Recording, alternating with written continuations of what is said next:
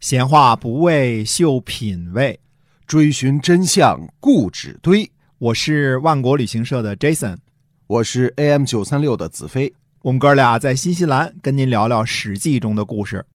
各位亲爱的听友，大家好，欢迎收听《史记》中的故事，是由新西兰万国旅行社的 Jason 为您讲的啊。我们跟您聊一聊我们万国旅行社的跟团游。这个跟团游呢，到底是适合什么年龄段的人来参加哈？哎，简单的说呢，其实跟团游呢只适合于五十岁以上的朋友参加，这是我们大约的得出来的一个规律。因为这个年龄段的人呢，相对来说呢，英语不是那么溜。嗯啊，然后驾车呢也不是那么有自信。新西兰是这个左侧行驶嘛，对，正好是相反的和国内哈。对的嗯，我们有一个线路是专门给年轻人设计的，所以我们做的团呢，以后呢，有些团呢是专门为五十岁以上的朋友设计的，就是都是安排好的，吃的住的什么都不用担心啊。那么有些团呢是专门为年轻人设计的，那年轻人设计的呢，我们就给很大的自由度，这是两种设计的方式。嗯啊，这适合不同年龄段的人。对，不能把不同年龄段的朋友呢放在一起，这样呢，年龄稍大点儿的也玩的不好，年龄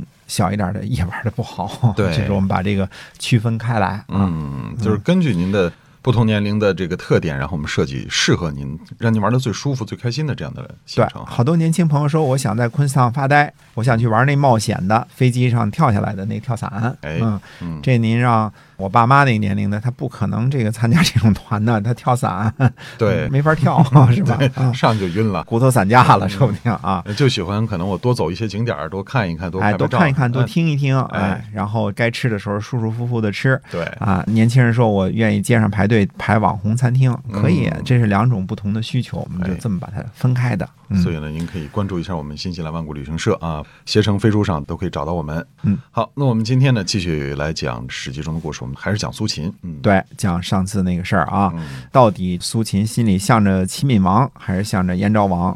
为什么那么多人都起疑心啊？你有时候看嗯不知道他 到底向向着向着谁谁哈哎？，也到了五国伐秦的这个时候呢，就有一个非常尖锐的一个问题，我们就得提出来了。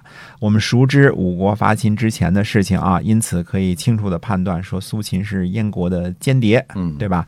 任务是帮助燕昭王颠覆齐国，或者至少是让燕国不受齐国的侵犯。嗯，但是在五国伐秦形成之后呢，苏秦的活动呢，看起来完全是个合纵派，嗯呃，处处感觉呢，苏秦对齐闵王非常的友善，替他出谋划策。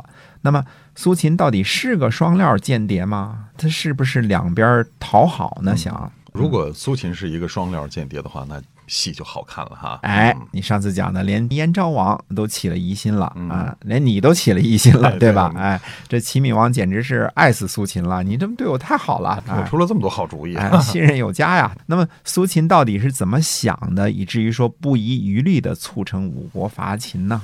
他到底怎么想的？你从他的这个种种言行表现来看呢，嗯那觉得他都有可能啊哈，。就是一合纵派嘛，对吧？嗯那么我个人呢是这样认为的，一定要看一下呢苏秦的大局观。嗯，就嗯不要限制在我们每个人的这个知识水平和想象力之中嗯啊。我们预测呢两个结果：五国伐秦成功之后是什么结果？嗯不成功是什么结果？我们可以进行一下这个沙盘推演啊。嗯首先呢，齐闵王不计较私利，五国之间也不计较私利，大家一心一意的韩赵魏燕齐一块儿伐秦。那嗯秦国呢失败了，被迫割地赔款，向西退却。如果五家齐心协力，那这是个大概率事件。哎，是，这是很有可能的。哎，如果这种局面形成了，那么齐国和韩赵魏是否都十分的开心？只有秦国不开心。没错，秦国被打败了。对，嗯这时候呢，齐闵王是趁机攻击宋国，把宋国收入囊中呢，还是就此罢手啊啦？那强悍的秦国都打输了，小小的宋国怎么会放在齐闵王的眼里？这一定是齐闵王的这个支援了。哎，对的，让齐闵王放弃攻宋恐怕不可能啊。这时候怎么说呢？已经战败了，甚至有可能割地赔款了的秦国啊，还会出手禁止齐国动手吗？嗯这个时候他不不应该像之前那样禁止了，而且他也没有能力去阻止齐国了啊。对的，所以齐国吞并宋国呢，也就成了大概率事件了。如果成功了的话，如果秦国被打败了的话，嗯，，对，没错，哎，那我还想问问你，如果这个时候呢，打了胜仗的韩赵魏是会因为感激齐国，说曾经帮助自己打败过秦国，甚至收回了一些失地，那么高高兴兴的就坐视齐国吞并宋国，还是说以前的道义都放两旁，利字摆中间，插上一杠子呢？这个时候我觉得应该会出手干预，就是说总得分点好处，分一杯羹吧。对呀，都是战胜国，凭什么我袖手旁观，你齐闵王独吞宋国啊？我们也得有点战利品啊，是那吧当然了，哎，这种情况之下，三晋是否会因为宋国的这个土地的利益而联合起来与齐国起点争执呢？嗯肯定啊，我们得抢。对啊，啊，那这时候燕国是否就从中可以取势啊啦？不管是这个齐国打击宋国顺顺利与否，是不是燕国都是好机会啊？哎，真是的啊，哎否则燕国这机会从哪儿来呢？但哎如果说五国攻秦不利呢？刚才我们说的是攻攻秦有攻力，秦有利的哎情况下对啊，如果五国攻秦不利呢？那陷入战争最深的应该是哪几个国家呢？那应该就是三晋和秦国嘛。 对，前线的这几个国家嘛，就对吧？？嗯那这个时候，这种情况之下，齐闵王会放弃攻宋吗？嗯，应该还是不会，因为哎他一直想吞并宋国，这是他的一个心魔哈。哎，所以五国伐秦呢，无论成功与否，齐国都会攻宋。只要齐国攻宋，一定会与韩赵魏产生利益冲突啊，包括甚至楚国，对吧？那齐国呢，极力主张攻秦，休想再得到秦国的友好啊！我自己呢，深深的相信，这就是苏秦内心深处的算路。试想啊，如果天下不合纵攻击秦国，燕昭王呢报复齐国的愿望难以实现啊，不但难以实现，还要整天提心吊胆的防备着齐国，装作很服从的样子， 装怂。哎，因为燕昭王不敢大张旗鼓的伐齐，他没那个实力啊呀、嗯，那天下合纵伐秦呢，却恰恰可以提供这个机会，嗯所以这个机会是从哪儿来的？从变化才当中对来的。只有天下形势有变，才能有机可乘，对吧？嗯想当初诸葛亮说隆中对的时候，也说一旦天下有变，才能够怎么怎么样。嗯，对。他如果保持这种形势的这种平衡的话，那燕国始终没有机会嘛，呃，太没机会了，你小小国嘛，是吧嗯哎？你怎么哎能动得了齐国呢？对的嗯。那么三晋呢，在齐国的背后支持之下呢，打败秦国，逼得秦国呢撤向更加的西部。这个既然是大概率事件，那么齐国呢伐灭宋国，只怕是迟早的事儿，也是大概率事件。嗯，如果三晋战胜秦国，收复失地，会变得更加强大。强大之后的三晋呢，不会坐视齐国吞并宋国而不产生矛盾，进而呢，有可能联合攻齐。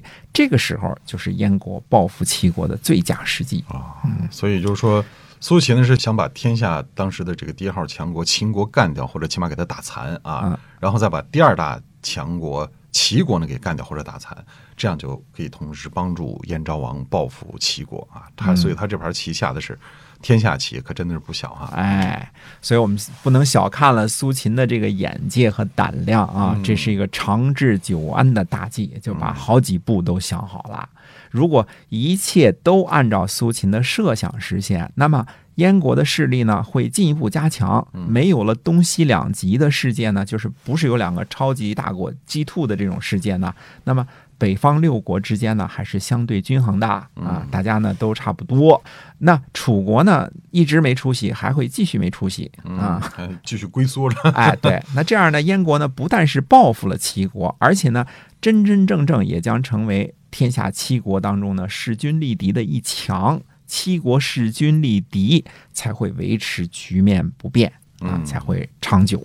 对，所以说苏秦这个大局观呢是远远强于天下的君臣的哈。哎，是的，我只是这样猜测啊。苏秦呢有这样的雄才大略啊，后来的结果呢，合纵失败了，三晋呢没有能够战胜秦国，也对吞并了宋国的齐国呢产生了不满，最后形成了天下伐齐、枪打出头鸟的这种结局。嗯，而且呢，连秦国最后也掺和进来了。那么呃齐国肯定这次是输多赢少了、哎，对啊，就大家一块儿打的，一块儿揍他。哎嗯，这个结局呢，对嗯于当事者燕昭王来说呢，那属于喜出望外。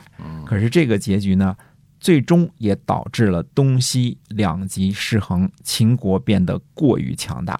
虽说燕国最后几乎灭了齐国，报复了大仇，但是也正式的开启了秦国蚕食天下的大戏，嗯，直到最后一统天下。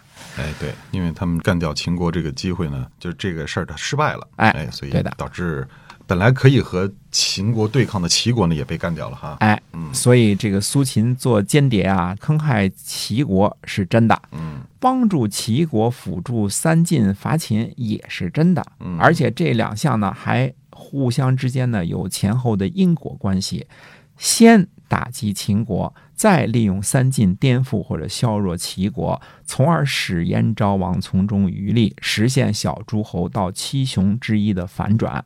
可以肯定啊，苏秦。并不是燕国和齐国的双料间谍嗯，但是在这个阶段，他必须得帮助齐闵王。你们并且这些心里话呢，苏秦跟谁都没法说，包括燕昭王，燕昭王他理解不了，嗯嗯，而且燕昭王几次猜忌苏秦啊，这个要换他啊，因为苏秦这棋下的太大了，这个连环计啊设计的太巧妙了，啊嗯太玄乎了啊。只是说最理想的状况之下呢是这样的，但是呢剧本会稍稍改动的可能性是有的，大的算路非常的正确，呃，苏秦的最低目标呢，就是不让齐赵联合谋划燕国。这个目标他早就实现了，嗯，所以他想看看呢，是否真的能够成就更大的事业，让齐国呢形成一种新的平衡，并且把燕国呢变成天下七雄之一，为哎这个目标而努力奋斗。对。那么接下来呢，会一步一步的慢慢证实一下我这个猜测啊。嗯具体苏秦还会给齐闵王和燕昭王写一些什么书信呢？《战国纵横家书》到底披露了多少不为人知的一些个阴谋？ 我嗯们，是只能叫它叫阴谋啊。哎，那么一步一步的慢慢来看。是的，那嗯么您关注我们的节目啊，我们会跟您讲很多很多，其实揭秘了一些个历史上的我们可能一直没有没有被发现的这样史书背后的一些东西。哎，好，那我们今天啊《史记》中的故事呢，先跟大家讲到这儿，感谢您的收听，我们下次节目再会。再会。